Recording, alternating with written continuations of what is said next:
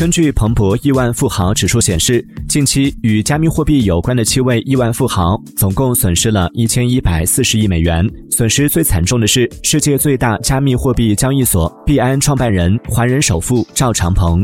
截至六月十五号赵长鹏的身家已经仅剩一百零二亿美元。今年至今已经暴跌百分之八十九点三。就有网友调侃道这是一夜返贫